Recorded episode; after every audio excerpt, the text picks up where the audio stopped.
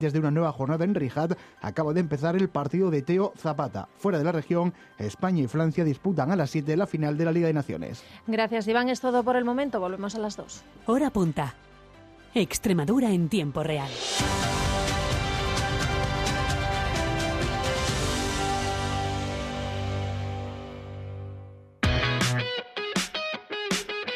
¿Quieres aprender a consumir de manera responsable? ¿Te surgen dudas a la hora de comprar? En Canal Extremadura Radio los martes a las nueve y media de la noche te ofrecemos toda la información que necesitas a la hora de consumir sin dudas y sin letra pequeña. Sin letra pequeña, con Jimena Matías. Un programa de información al consumidor en colaboración con el Instituto de Consumo de Extremadura, Junta de Extremadura, Canal Extremadura Radio. A 500 metros gire a la derecha. No sé si vamos bien, ¿eh? Hijo, de verdad, no es tan difícil. A Canal Extremadura Radio se va todo recto. Y allí, pues a turno de tarde, el magazine de la tarde, que no tiene pérdida. Pe- pero todos los días. De lunes a viernes, de 4 a 7 de la tarde. Algo de despiporre, mucho enredo, entrevistas, cine, literatura, teatro. Y bueno, todo lo que se te ocurra, de todo hay. Ah, sí, claro, contigo, Lucía Semedo. Y contigo, Elías Delche, y también con un montón de gente guapa, que ya nos está esperando. Venga, agila. En la siguiente rotonda tome la tercera salida. ¡Hala! Ya nos hemos pasado.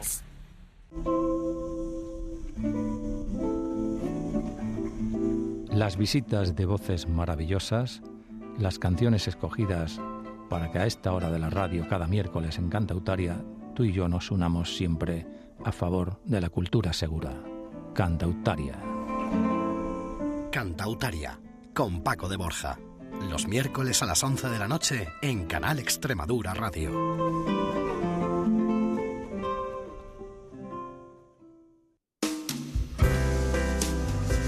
Mira, voy por Madrid, por resulta de que hay una esa de que ponen cosas autopédicas y me quedo mirando, digo, y mi madre, digo, ¿y eso qué será? Entro y digo, mire, le voy a hacer una pregunta, ¿qué es lo que es eso? Lo coge el hombre y dice, esto se lo ata usted así. Aquí tiene botoncitos. Y le da intensidad. Le da usted a uno que no le gusta, que no le gusta eso, cómo se otro. mueve. Le da al otro, que quiere más, al otro. Los había chiquititos, los había Claro. de todos los tamaños. Claro. Pero había uno, eso no puede ser. Soy lo prohibido. Soy lo prohibido con Pilar Boyero. Los sábados y domingos a las 10 de la mañana. Soy lo prohibido.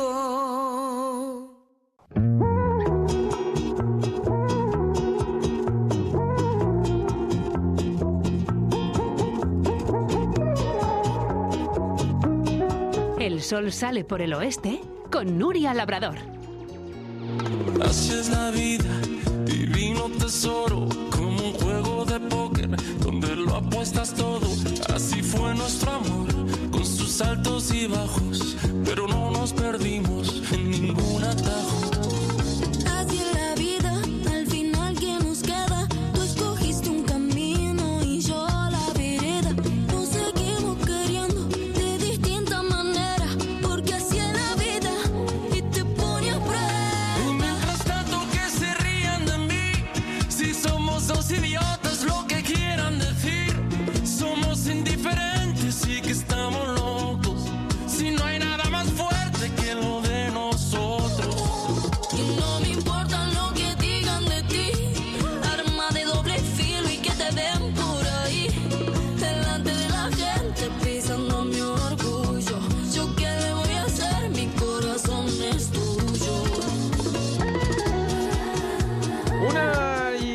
Tarde, Enrique Iglesias ha venido a divertirse. Al sol sale por el oeste. Esta cuarta hora que comanda, como todos los días, Nuria Labrador. ¿Qué tal, Nuria? Bueno, Buenas tardes. estupendamente, Van Ebañez Gil, qué maravilla esto de que, bueno, estamos aquí a De que venga este- Enrique Iglesias, en esta ¿no? nave. Encantados de que venga Enrique Iglesias. Oye, y con María Becerra, que no está mal, que Es también es una verdad. Es que, ay, no, la, no la había pillado preciosa y la las voz. dos. Es que el otro tiene una- un tono que es muy reconocible. Claro, claro. Becerra también, pero no caído. Es Soy que los muy de María iglesias, Becerra, sí. yo soy muy de los iglesias, tengo Sí, que y de decirlo. las porque, catedrales. A ver, Efectivamente. Y más hoy que vamos a hablar de la Semana Santa. Ayer nos quedamos con las ganas, porque te acuerdas que te dije, vamos a ver, hay una reunión en el ayuntamiento entre la Unión de Cofradías de Cáceres y los No acabó, responsables no municipales. acabó a tiempo. No acabó a tiempo, porque ya sabes, estas cosas siempre se alargan, que si vamos a hablar de esto, de otro, comenta, pues qué tal estás, pues estás, pues la cosa se alargó, pero nos quedamos con Pero las ganas merecido y la pena, ha volvemos. merecido la pena, merece la pena. Espero que sí. Vale, Oye, vale, no vale, quieras vale. adelantar acontecimientos, que hay Vale, que escuchar la radio. Ahora que Claro. sales y te pones a escuchar la radio, ¿qué mis esto? avellanitas y, y ya está. Sí, Ay, sí, cuánto sí. le riño. Esto no puede ser, ¿eh? Te vas a ganar el cielo. Todos los días te riño por algo. Ay, soy una reñidora. Esto que soy muy madre, soy muy madre. Esto es así. Oye, vamos a hablar también de, aparte de esta reunión que tenían ayer en el Ayuntamiento cacereño desde la Unión de Cofradías Penitenciales de Cáceres, también decíamos que se presentaba el cartel de la Semana Santa de Badajoz. Que no solo es un cartel, que es un cuadro precioso que lo ha hecho una joven que, que precisamente es artista, está, ella está estudiando, ha hecho un, un cartel precioso y vamos a intentar hablar con ella porque va camino de Sevilla. Nosotros es que no la jugamos todos Sí, los días. arriesgando, Sí. arriesgando. Sí, es. Violeta Manzano. Me dice, voy camino de Sevilla a ver si termino de llegar y hablamos Que y pare en monasterio un poquito. Se Esperemos. tome allí un poquito de jamón. Un refrigerio, diez minutitos sea. antes de hablar contigo. Habla Ahí está. contigo, se termina de comer el jamoncito una cervecita y luego ya de vuelta para No, Sevilla es y que- estupendo. Si es que para eso estás tú aquí, para Claro. poner soluciones. Si nos estás escuchando, Violeta, ya lo sabes. Párate un rato y nos cuentan las cosas. Y también hablaremos de la Semana Santa de Mérida, que también en los últimos días, desde el propio ayuntamiento, han dicho que va a tener que variar, variar algunos itinerarios, porque están de obras en esa Ah, entrada. De sí, sí, en la entrada, Efectivamente. sí, y hay algunas cofradías, algunas procesiones que pasan por allí, y entre ellas, fíjate, nos ha llamado la atención eh, la cofradía ferroviaria, que este año va a tener que pasar por la zona de Renfe, y he dicho, vamos a llamarle. bueno, entonces estarán contentos, Hombre, ¿no? Digo es- yo. no lo sé, no sé si No están sé. Contentos, vamos a preguntarles, es lo que hay.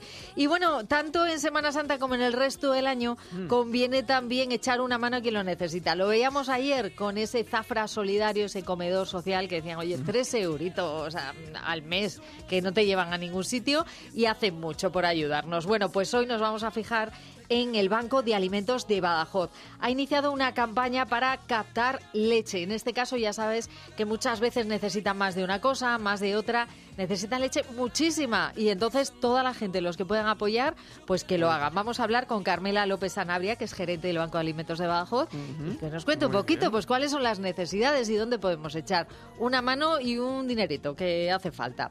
Y volveremos después otra vez a la provincia de Cáceres para quedarnos en Plasencia con una situación que viven los vecinos de una calle, la calle Borrego.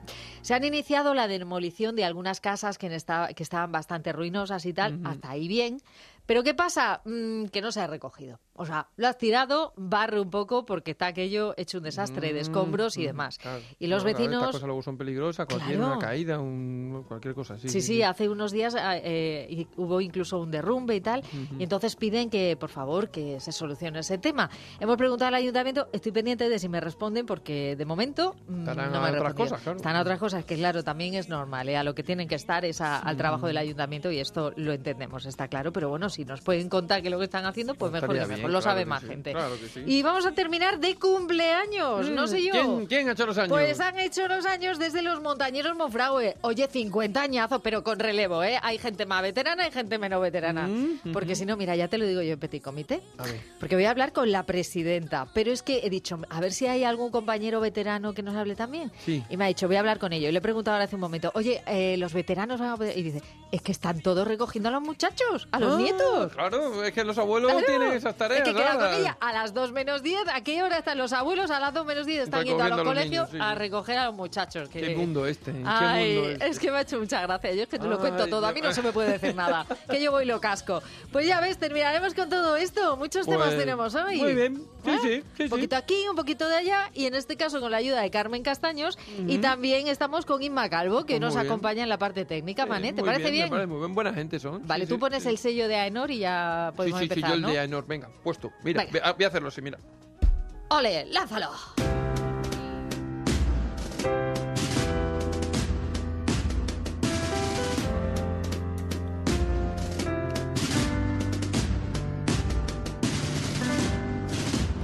Se alzan las palmas al vuelo y un chiquillo que se acerca viene a cuestas de su padre, le pregunta y él contesta. Hoy es domingo de ramo, el Señor sale a la calle. Ya que bello es mi sueño, que no me lo quite nadie. Yo quiero ser costalero. Ay, qué bonito, qué bonito. Ya todo lo que nos espera por delante nos emocionamos solamente escuchando esta canción, en este caso de Juan Lu de Castro, ese Domingo de Ramos. Todavía tenemos que esperar un poquito, porque bueno, el Domingo de Ramos llegará el día 24 de marzo. Ya no queda nada, si es que el tiempo pasa, el tiempo vuela. Y por ello, desde las diferentes cofradías penitenciales que están por toda Extremadura, están ultimando los detalles. Aquí, allá, reuniones, eh, cómo están las calles, podemos pasar, cómo hay esto. Bueno, eh, presentando carteles, en los programas, los pregoneros. Y nosotros vamos a ir, pues eso, hablando un poquito de cada cosa que se va avanzando en estos días. Y ya lo señalamos al principio, nos quedamos con las ganas de saber cómo terminaba esa reunión que había en el Ayuntamiento de Cáceres entre los responsables municipales y la Unión de Cofradías Penitenciales Cacereñas. Claro, eh, esto pasa, pues las reuniones se alargan, se hablan de unas cosas, de otras. No pudimos saberlo ayer, pero oye, comenzamos recuperando esto y para ello tenemos con nosotros hoy sí a quien es presidente de esa Unión de Cofradías Penitenciales de Cáceres. Muy buenas tardes, Santos Benítez. Muy buenas tardes y disculpad porque es verdad que ayer se alargó y cuando quise contactaros a las doce y media, menos mal que vuestra compañera de tarde recuperó un poco la noticia, le informé, pero bueno, es un, es un placer Sí. estar una vez más con vosotros y deciros de lo que tratamos ayer y bueno, contaros un poquito cómo está la situación. Nada, nada que disculpar, claro, nosotros ya a las dos cerramos el programa, empieza el informativo, pero es que lo importante son esas reuniones, lo que se aborda ahí, porque se trata de, de algo bueno para todos, el ir ultimando detalles, qué se va a hacer, qué no se va a hacer. Parece que de momento este año no vuelven esas gradas ni las sillas a la Plaza Mayor cacereña en las esperas de las procesiones, pero bueno, se verá, ¿no?, para años próximos. Bueno, también deciros que, que no se trató en ningún pleno de la Unión, ni hubo ningún compromiso de las cofradías hacia el ayuntamiento, no se hizo la petición. Con lo cual, evidentemente, nosotros lo único que hacemos es intentar todos los años siempre mejorar un poco la accesibilidad.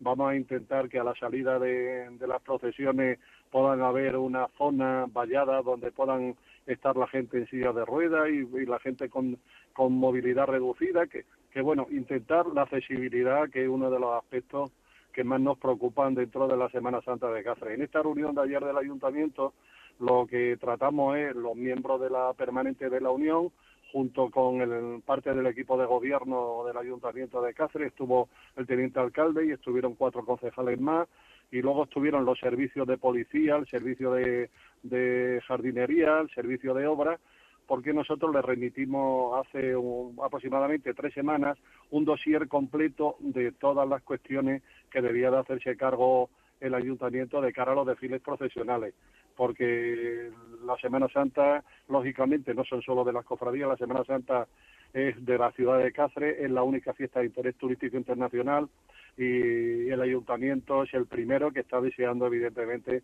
que ese día que se desplazan, esos días de Semana Santa que se desplazan tantísimos turistas a Cáceres, pues tenga Cáceres el realce y luzca como todos los días del año debe lucir. Claro, por supuesto. Además, por eso tiene esa declaración de bien de interés internacional y que además turístico internacional, que es eh, ese reflejo de la importancia y la significación que tiene, que hay que mantenerlo, por supuesto. Y ahí están, pues tanto desde el ayuntamiento como desde la propia Unión de Cofradías trabajando para ellos. Comenzaba simplemente con esa pregunta porque a lo mejor era lo que había trascendido en los últimos días. No es que no se ponga, es que claro, eh, no ya casi que no da tiempo y se ha pensado que bueno para próximos años sí que se hará por ganar en esa comodidad también eh, que ya nos comentaba Santos para las personas a lo mejor que tienen una movilidad reducida y que, y que pueden estar más cómodos en ese sentido.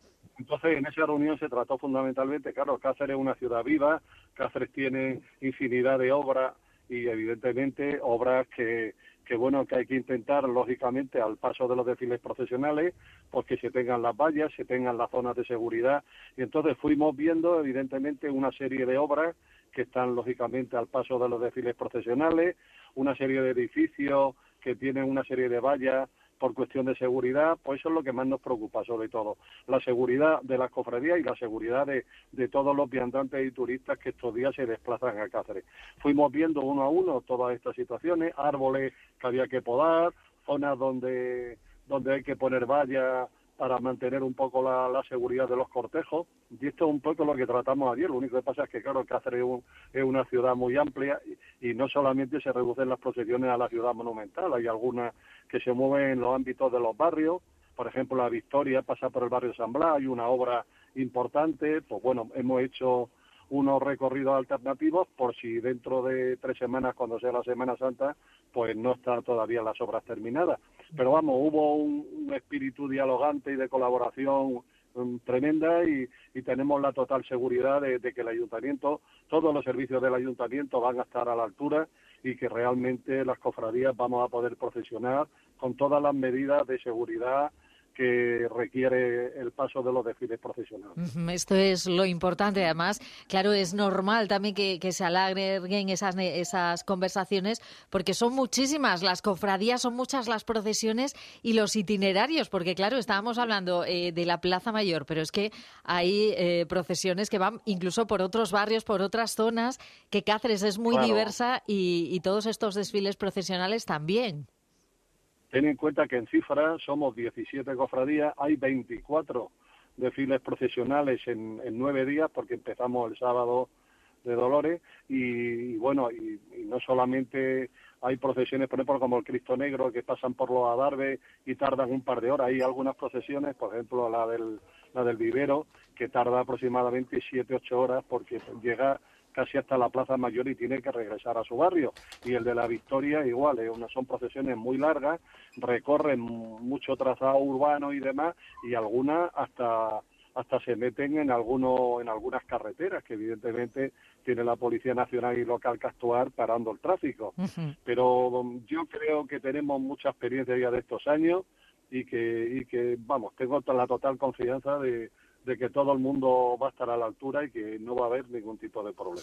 Seguro que no. Esperamos en cualquier caso que pueda ser el devenir con la mayor normalidad del mundo, con la mayor seguridad, como bien comentaba Santos Benítez, tanto para las personas que se van a acercar a disfrutar de nuestra Semana Santa como a los propios cofrades, a les- los que les agradecemos tanto trabajo, tanto esfuerzo. Y bueno, nos veremos en las calles y volveremos a hablar. Santos Benítez, muchas gracias desde esa Por unión de cofradías. Muchísimas gracias por lo que has comentado de los cofrades que, que trabajan todo el año para que luzcan sus pasos en, en- en estos nueve días y agradeceros que tengáis siempre esa amabilidad con nosotros y estamos a vuestra entera disposición. Muchísimas gracias. Un fuerte abrazo. No dejamos de hablar de la Semana Santa. Acabamos de hablar de Cáceres, pero también nos tenemos que fijar en la Semana Santa de Mérida, que como han trasladado desde el propio ayuntamiento, han tenido también una reunión en los últimos días, va a tener que variar en algunos itinerarios con motivo de las obras que se están realizando en ese entorno de la Basílica de Santa Eulalia, que va a quedar preciosa, pero claro, las obras es lo que tienen. En cualquier caso, se están ultimando algunos detalles para que todo esté perfectamente también para el desarrollo de la Semana Santa.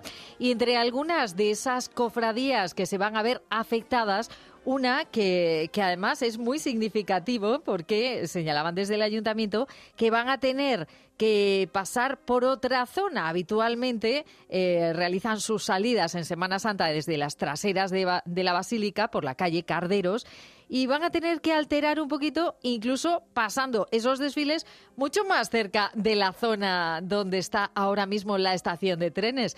Y yo no sé si esto es bueno o malo para la cofradía ferroviaria de Mérida. Estamos con su hermano mayor, Raúl Calvo. Buenas tardes.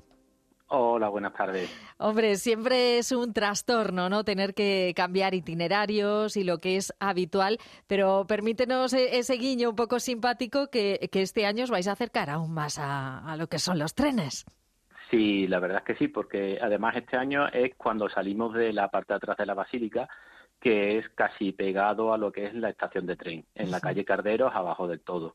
Eh, y bueno, pues para nosotros, bueno, es, es todo de nuevo, pero porque hay que cambiar mm, itinerarios, hay que cambiar eh, forma de montajes y de traslado de, de enseres pero sí es un poquito más, más cercano puesto que nos acerca no estamos más, más cerca de, de nuestros orígenes de la estación de tren Efectivamente, porque no hay que, que desligar esto. Aquí hay una gran tradición ferroviaria en Mérida. Esto siempre es así. Siempre nos gusta mucho hablar con unos colectivos y otros relacionados con el tren. Y en este caso, la Semana Santa no podía ser algo ajeno. Eh, habitualmente colocáis esos atrios para organizaros en lo que es el atrio de Santa Eulalia, ¿no? Esa carpa que, que se suele poner para que se desarrollen los desfiles procesionales. Este año hay que alterarlo un poquito, pero eso no quita las ganas de, de esos dos desfiles procesionales y de vuestros preparativos y ese trabajo del que hablábamos hace un momento que es muy intenso estos días. Desde luego, no, no, de ganas no, no, no nos quita, lo único que hemos tenido es incertidumbre, puesto que no sabíamos de dónde íbamos a poder salir, de dónde se iba a poder instalar la, la carpa para poder salir en los desfiles procesionales, pero vamos, las ganas nunca y trabajando durante todo el año y lo único pues ahora era saber exactamente desde dónde, ya el, el lunes nos lo confirmó la concejala y nada, y, y todo para adelante ahora a, a preparar todo para, para el traslado de enseres y montaje de pasos allí en el, en el nuevo sitio. No sé si habrá que hacer un poco ensayo. Ahí los jefes de paso van a tener un, un trabajo también intenso en, en estas fechas. Tenemos que decir que la otra cofradía que se ve afectada por estos cambios es la cofradía del Nazareno. Apenas nos estamos asomando a algunos de, de esos puntos importantes de, de la Semana Santa con las noticias que van saliendo. Tendremos ocasión también, por supuesto, de hablar con otras cofradías, pero queríamos hablar en este caso con esta cofradía ferroviaria. Raúl, eh, lo que yo decía, va a haber que ensayar un poco. ¿Cómo os lo vais a organizar en las próximas semanas? Pues nada, simplemente es que habrá que ir a ver bien el, sitio de donde de donde vamos a salir para que bueno para que tengan más cuidado nuestros capataces a la hora de dirigir a los costaleros y portadores para que no haya ningún problema y bueno ya se han estado viendo lo- los cables que tiene esa calle puesto que nuestros pasos son bastante an- altos. Entonces bueno para que no haya ningún impedimento ya nos han desde el ayuntamiento ya han procedido a, a tomar nota y de hecho ya han corregido uno de los de los cables que ellos han podido y bueno pues pues nada eh, con los árboles viendo todo el recorrido con el ayuntamiento también que nos pone facilidades para la hora de, de poder del transcurrir de la procesión.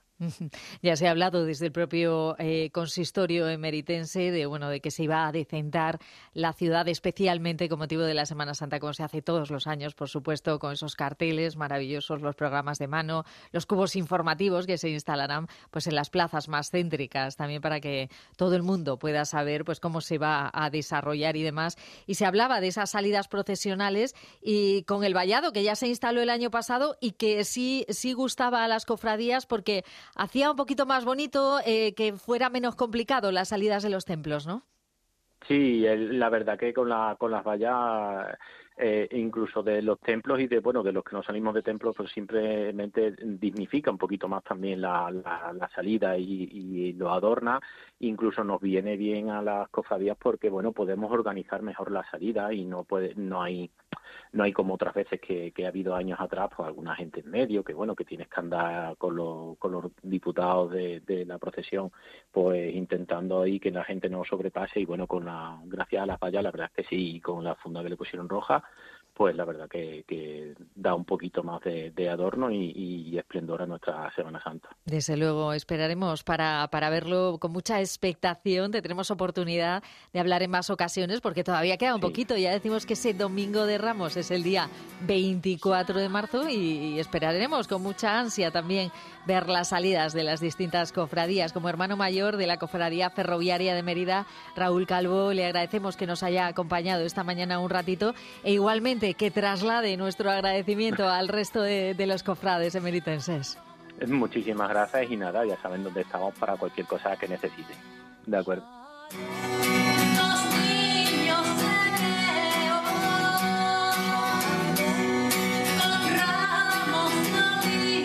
Con este recorrido que estamos haciendo de avance de la Semana Santa. Comenzamos en Cáceres, Mérida. Oye, que no se nos enfade ninguno, que mm, tendremos oportunidad de hablar con otras muchas en los próximos días, por supuesto.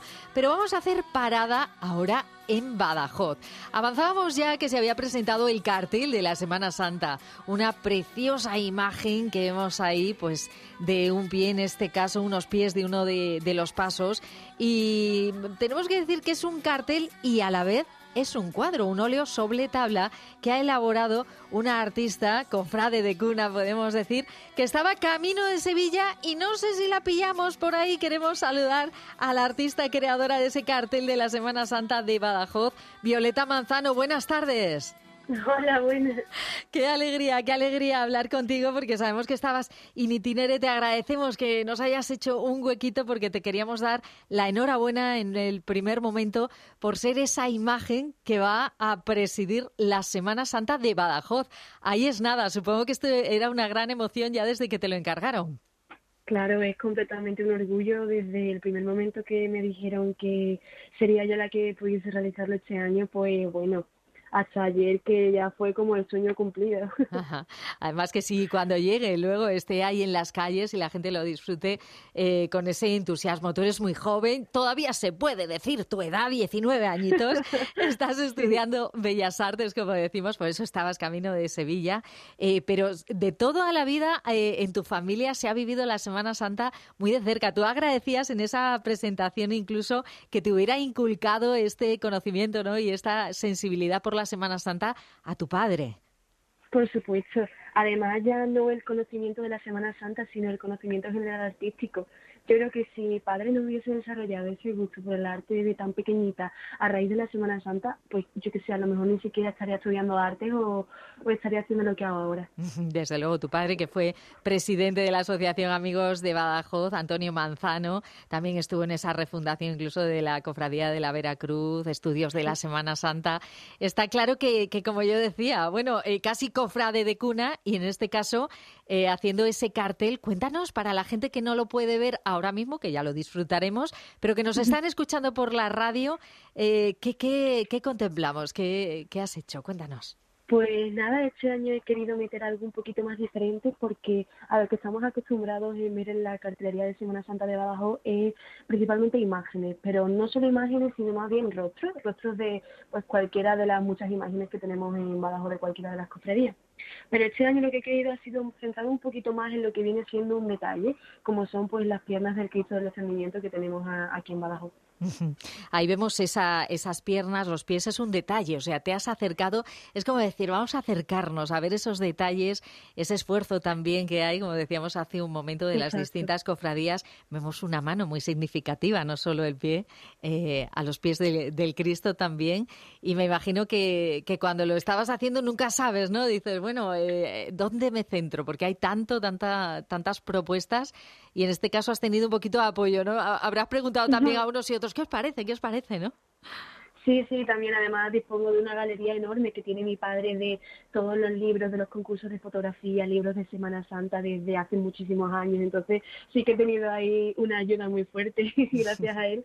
Y aparte de que mm, el haber elegido un detalle, también quería que la gente no se focalizase en simplemente lo que es la imagen, sino que le diese algún tipo de connotación personal.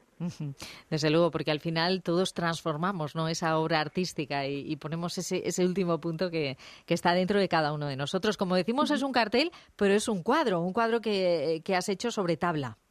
Sí. Sí, sí, además he podido utilizar las técnicas que empleamos ahora en clase en la facultad, así que me ha venido todo de lujo además. sí, es verdad. Oye, un trabajo de clase, espero que te pongan buena nota, que dicen tus profes. Cuéntanos qué te han dicho cuando, cuando lo sabían, que te decían. Pues no me dijeron nada del otro mundo, pero porque supongo que también están acostumbrados a todo ese tipo de cosas allí. Sí que me orientaron un poquito en torno a las paletas de colores y demás, pero pero bueno, ahora a ver qué dicen del, del trabajo terminado. Esperemos, esperemos que sirva para enriquecer también ese patrimonio que tenemos. Y oye, la Semana Santa de Badajoz, que ya se adelantaba desde la Unión de Cofradías, que se ha presentado el expediente para solicitar la declaración de la Semana Santa de interés turístico internacional, pues esperemos que esto también ayude y que podamos disfrutar de, de ello y de, y de tu cartel en estos días. Te vendrás para acá, ¿no? En Semana Santa, Violeta. Hombre, por supuesto, por supuesto. Pues- Eso, este año no puedo faltar además allí. Claro que no, pues esperemos que lo disfrutes como todos nosotros y tendremos más ocasiones de hablar seguro que con muchas obras artísticas. Muchas gracias y enhorabuena también. Muchísimas gracias a vosotros.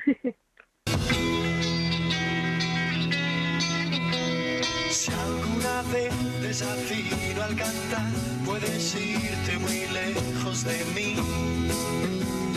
Préstame ahora tu oído al cantar, y afinado O será fácil si me has de ayudar, o será Qué fácil. importante siempre la ayuda, tanto en Semana Santa como en el resto del año, a quien pasa por momentos complicados. Por suerte para todos esto no para. Lo vimos ayer con esa asociación Zafra Solidaria en el Día Mundial de las ONGs, pero hoy tenemos que seguir hablando de ayuda y de echar esa mano que todos podemos en una medida u otra. Y nos quedamos en el Banco de Alimentos de Badajoz, que inicia una campaña muy importante para captar ya saben que normalmente se habla de alguno de los productos que se necesitan en un momento y en este momento nos fijamos y nos centramos en un producto que se consume a diario como es la leche. Para hablar de ello está con nosotros quien es gerente del Banco de Alimentos de Badajoz, Carmela López Sanabria. Buenas tardes. Hola, buenas tardes. Eh, sabemos que no solamente es un producto lo que vosotros ayudáis en cada momento según las opciones, pero en esta ocasión el llamamiento es ahí porque queréis reunir esos 40.000 litros, 40.000 litros de leche que repartís cada mes. Efectivamente, eh, solemos repartir entre unos 40.000 45.000 litros mensuales todos los meses. Y hace falta, nunca es suficiente, claro, me imagino, ¿no? Claro, lo que sobre todo necesitamos es una fidelización de la gente. Es decir, la campaña que estamos haciendo es para que te hagas donante de leche. Es decir, o sea, que tú tengas la opción a través de un formulario que tenemos en nuestra página web de poder donar mensual, trimestral o anual. Desde un euro hasta lo que se quiera. Y que vaya destinado a eso, a es ese alimento. Claro, claro, eso iba, va a ir directamente transformado en leche. O sea, nosotros que estamos haciendo la campaña para la leche, porque además el FEG ha dejado de repartir alimentos, era una entrada de 800.000 kilos al año y eso pues nos está mermando mucho. Lo hemos hablado en muchas ocasiones, que esto venía a reducir, incluso se hablaba a ver cómo iba a ser el sostenimiento precisamente de los bancos de alimentos y es algo que, que no debemos perder de vista. Ayer eh, lo comentábamos con esa ONG Zafra Solidaria que decíamos, sí, la gente apoya en un momento, pero a veces nos relajamos y claro, el banco de alimentos no se puede relajar porque hay muchas familias detrás que dependen de eso, de lo que vosotros estáis desarrollando. Claro, la misma asociación Zafra Solidaria son beneficiarios, son beneficiarios nuestros, o sea que todo dependerá de, de lo que nosotros recibamos y mm, pues bueno, eso es lo que le podremos dar a todas las asociaciones que tenemos. Sobre todo nosotros vivimos un poco al mes, ¿saben? O sea, nosotros, bueno, pues para el mes que viene estamos cubiertos. Ahora vamos a ver si conseguimos al mes siguiente. Estamos mm, con todo esto que la situación que, que nos ha venido nueva, pues estamos un poco preocupados, bastante sí. preocupados. Son esos equilibrios que no deben eh, eh, destensarse, ¿no? Ni por una parte ni por otra, porque, como decimos, estamos hablando de personas, de personas a las que hay que mirar a los ojos, que tienen que alimentar cada día a sus hijos, a sus familias en general. ¿Cómo desarrolláis esta campaña? Eh, sobre todo para que se sepa y para que la gente sepa que se puede fidelizar, como decimos, a un producto, en este caso, como es la leche, fundamental.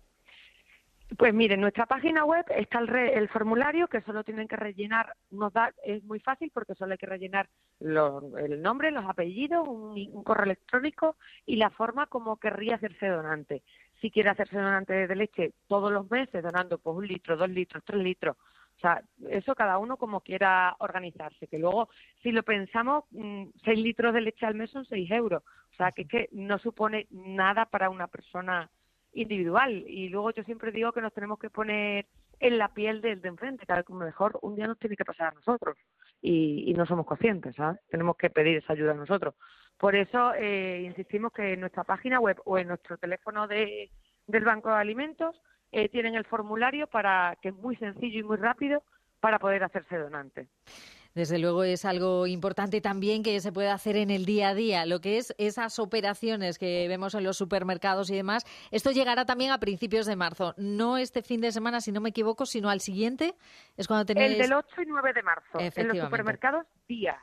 Pues también hay que tenerlo en cuenta, que, que eso es otra forma que, que no debemos pasar por alto cuando pasemos por esos lineales, el poder seguir apoyando. Queríamos sumarnos a esta Eso reivindicación Es imprescindible para nosotros esa operación Kilo, imprescindible.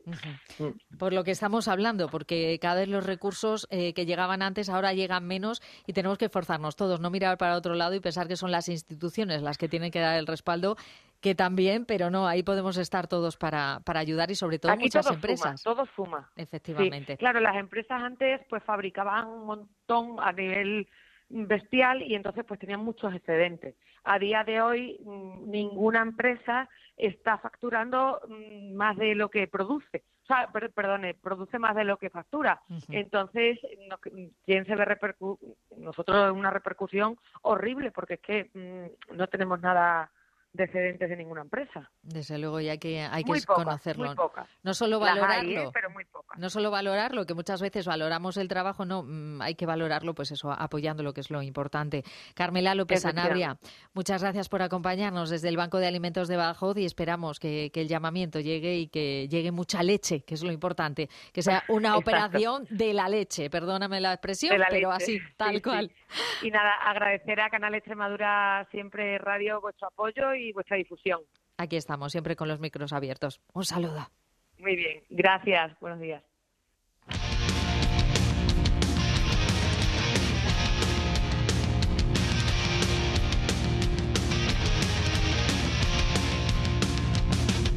Me estás buscando la ruina,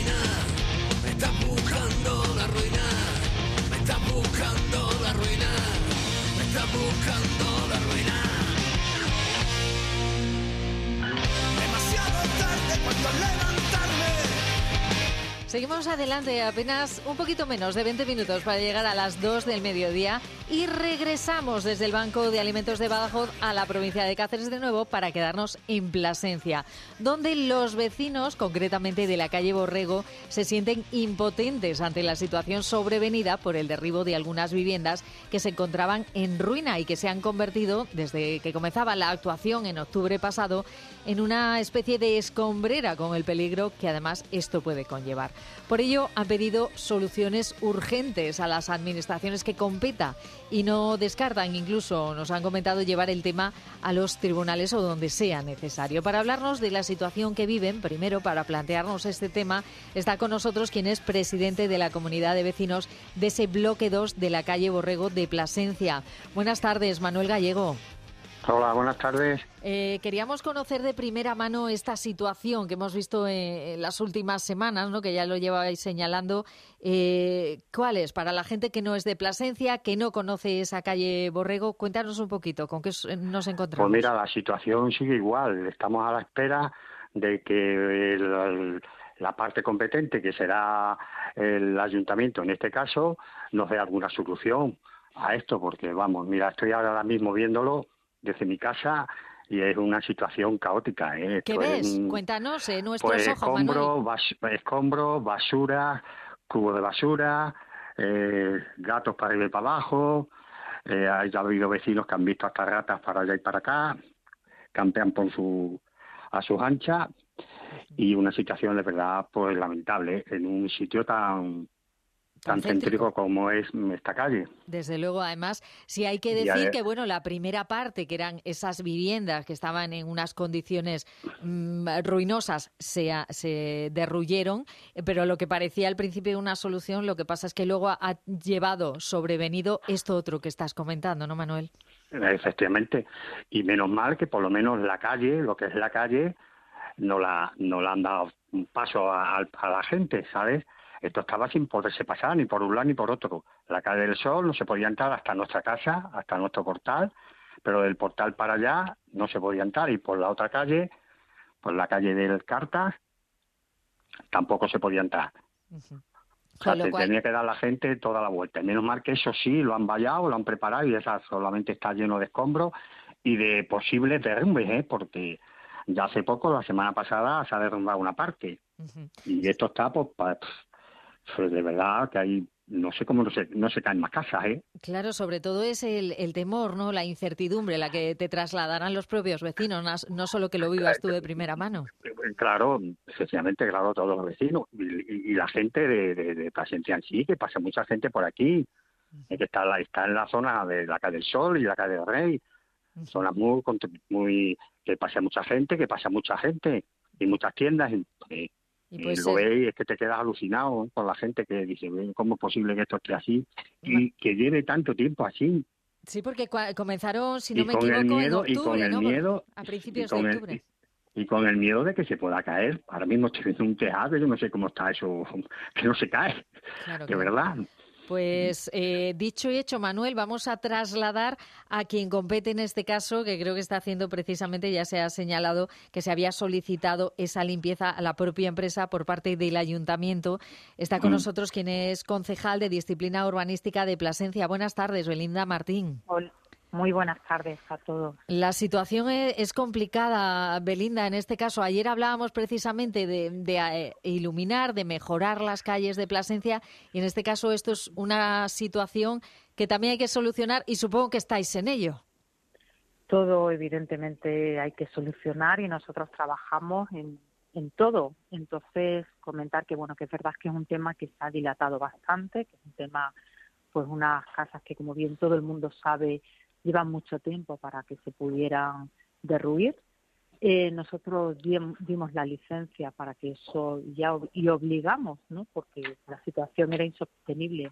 Las viviendas estaban la mayoría pues para en, en, en fase ya de derrumbe. De hecho, bueno, mm, no llegó a derrumbarse ninguna antes de ejecutar la obra, pero pero evidentemente la condición era, pues las condiciones eran eran malas. Ruinosa, claro.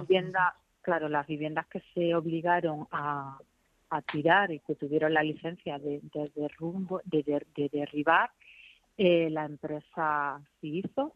Como bien dice el presidente de la Asociación de Vecinos, eh, nosotros, esas, esas calles estaban descintadas, estaban cerradas para que no tuviera acceso a nadie porque había que que dar seguridad a todo a toda la gente que también la, la empresa que en este caso está realizando las labores de trabajo pues que tuvieran eh, pues bueno que pudieran trabajar bien no sabemos que cuando hay una obra incluso nos pasa en casa pues que que Siempre es complicado, desde más. luego, claro. Siempre Pero la seguridad lo complicado, no primero. bien, efectivamente, y hubo que y hubo que cerrar esa esa calle durante un tiempo. Es cierto que los vecinos, pues, mm, que, pues al final son los que peor lo pasan y quienes son quienes lo sufren en primera persona, ¿no? Porque son personas que tienen que acceder a su vivienda, pero que tienen el problema también y que corren el riesgo. Nosotros es cierto que, que obligamos a la empresa que de decir que, que bueno que, que en el momento que se lo dijimos mm, lo hicieron a quitar todos esos escombros en la calle para que los vecinos pudieran pasar y para que esas calles se abrieran, ¿no? Que pusieran pues una seguridad para que la gente pudiera pasar por esas calles. Si no recuerdo mal, eran fechas de Navidades, al comienzo de las Navidades de pues mucho tránsito también para el comercio y demás y para los propios vecinos que viven allí que, que día a día pasan. ¿Y qué pasa con los Eh, solares ahora mismo? ¿Cómo, cómo se van a Pues, pues condicionar mira, o todavía hay que eh, esperar? A ver, todos sabemos que todo tiene un trámite, todo tiene una burocracia y que, hay unos plazos que, cumplir y que fijar y que hay unas comisiones en las que se aprueban, se deniegan, se motivan pues ciertas cosas.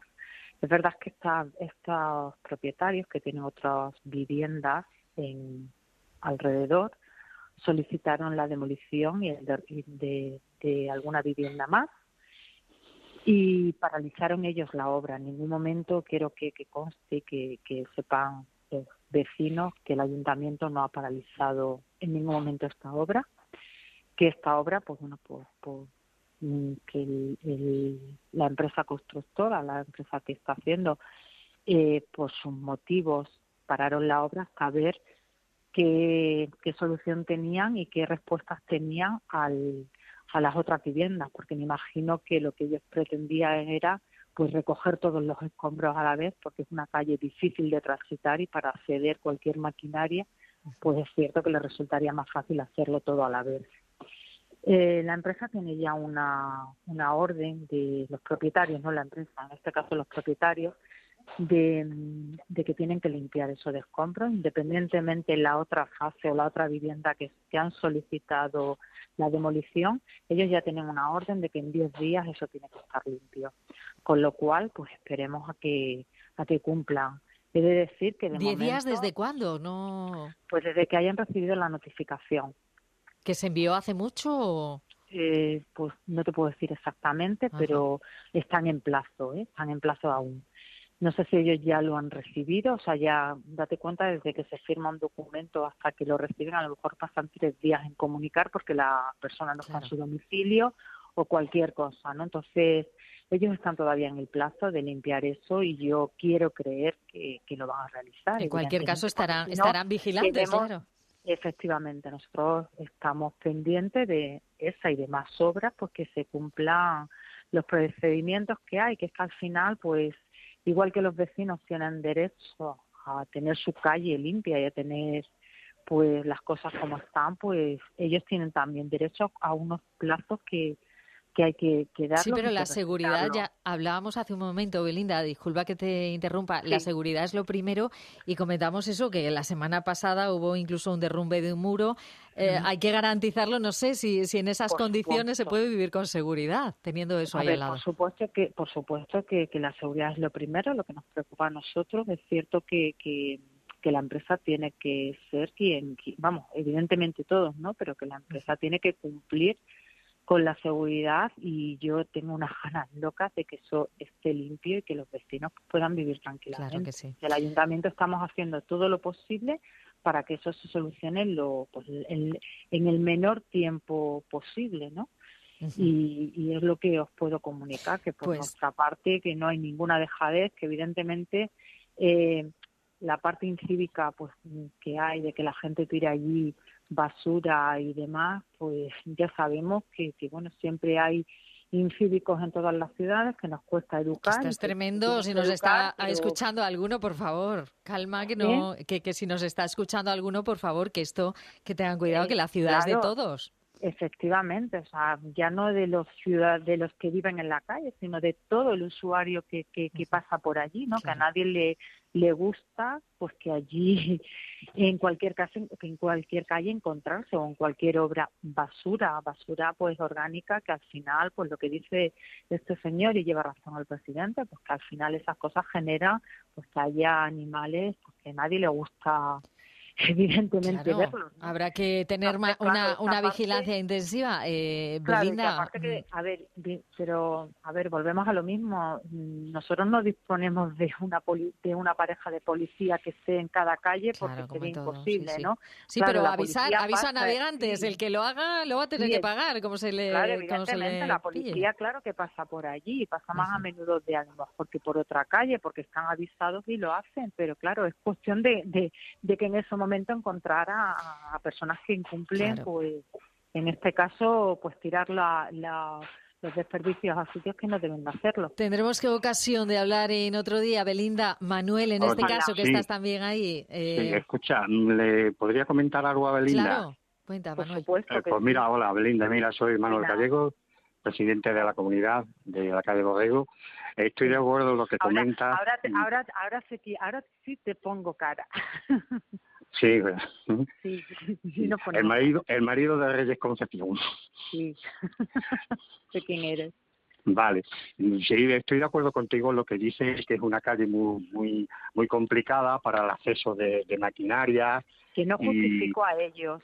Sí, no sí, sí, es la que en eso justificación estoy- que a lo estoy- mejor ellos han dado. Yo no lo justifico en ningún momento. O sea, yo entiendo vuestra situación, vuestra posición y desde el consistorio estamos haciendo las cosas para que solu- solucionen lo antes posible. Claro, cada uno en su función. No queremos que sea un debate porque no queríamos Sí, plantear no, el no, tema. sí, sí, debate y- no. y Yo sí, que sí, lo que sí claro. te quiero decir que Yo es cierto estoy a que es una disposición, Manolo, para todo lo que queráis. Sí, sí, eso, eh, eh, o- o es- recibiros, eso, eso, eso, lo, eso, lo, eh, eso lo sabemos. Eh, y ahora aquí, ahora si necesitamos alguna cosa, ya, ya Pues, estaré en contacto ahí- contigo. Ahí, aquí pero sí, estaremos comen- nosotros, vigilantes pero también. sí comentarte lo que estabas diciendo, que es una calle con- no conflictiva, me refiero que es muy difícil No, de no, acceso, difícil de pero acceder, fíjate no si es, si es de, de- de acceso a, a la maquinaria, es verdad que, que es complicada, porque nosotros desde nuestra casa hemos estado viendo el derribo y era muy complicado para las pobres personas. ¿eh? Ahí muy, muy difícil la maquinaria, muy, muy pequeña, muy- las calles muy estrechas,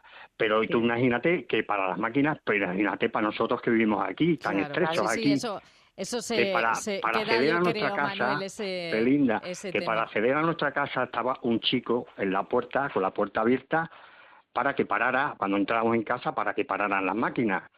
Ujú. Parar, que, que sale gente, parar, que entra gente, ¿sabes cómo, sabes cómo te digo? Que es Sí, cierto yo- que, es muy compli- que es muy complicado, pero es que son muchos meses.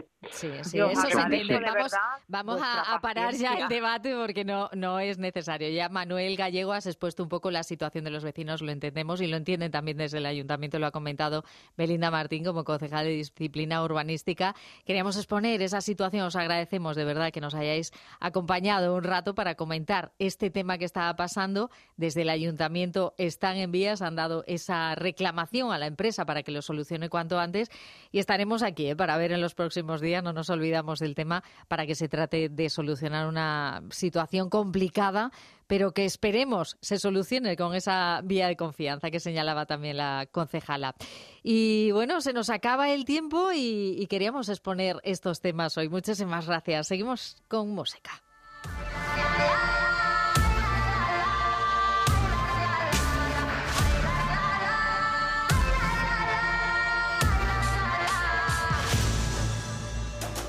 Esta noite hai foliada, esta noite hai será Gardoche no turreiro, compañeiriña leal Compañeiriña leal, compañeiriña leal. Esta noite hai foliada Para cantar veño eu coa pandeireta na man. A turuxa canta a min que nos escoiten berrar Que nos escoiten berrar, que nos escoiten berrar Coa pandeireta na man.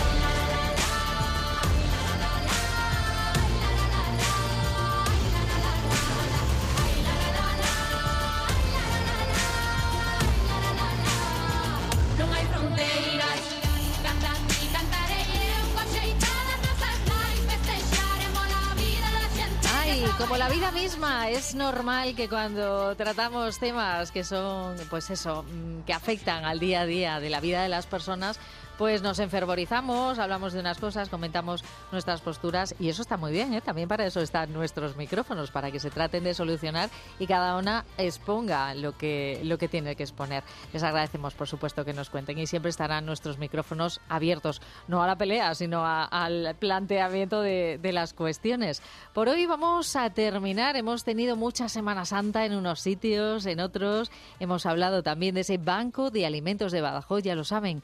Están necesitando en este caso ese apoyo de cualquier empresa y cualquier persona en un artículo tan necesario del día a día como es la leche. Y terminamos hablando pues de la situación en esa calle Borrego en Plasencia que esperamos se solucione cuanto antes. Estaremos vigilantes, no obstante, y ya lo saben, nuestros compañeros de los servicios informativos llegan ya en apenas un minuto para contarnos todo lo que ocurre en Extremadura y un poquito más allá. Nosotros nos despedimos. Recuerden que el sol que sale por el oeste en la radio pública extremeña regresa mañana a partir de la una y algo con los temas más locales, más cercanos y ahora, pues eso, con la información. Sonrían mucho y vamos a ver si logramos que los buenos motivos nos encuentren bien preparados. Adiós moral, sábelo todo brillante.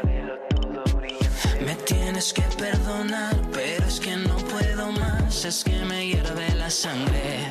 Tanto que decíamos que el mar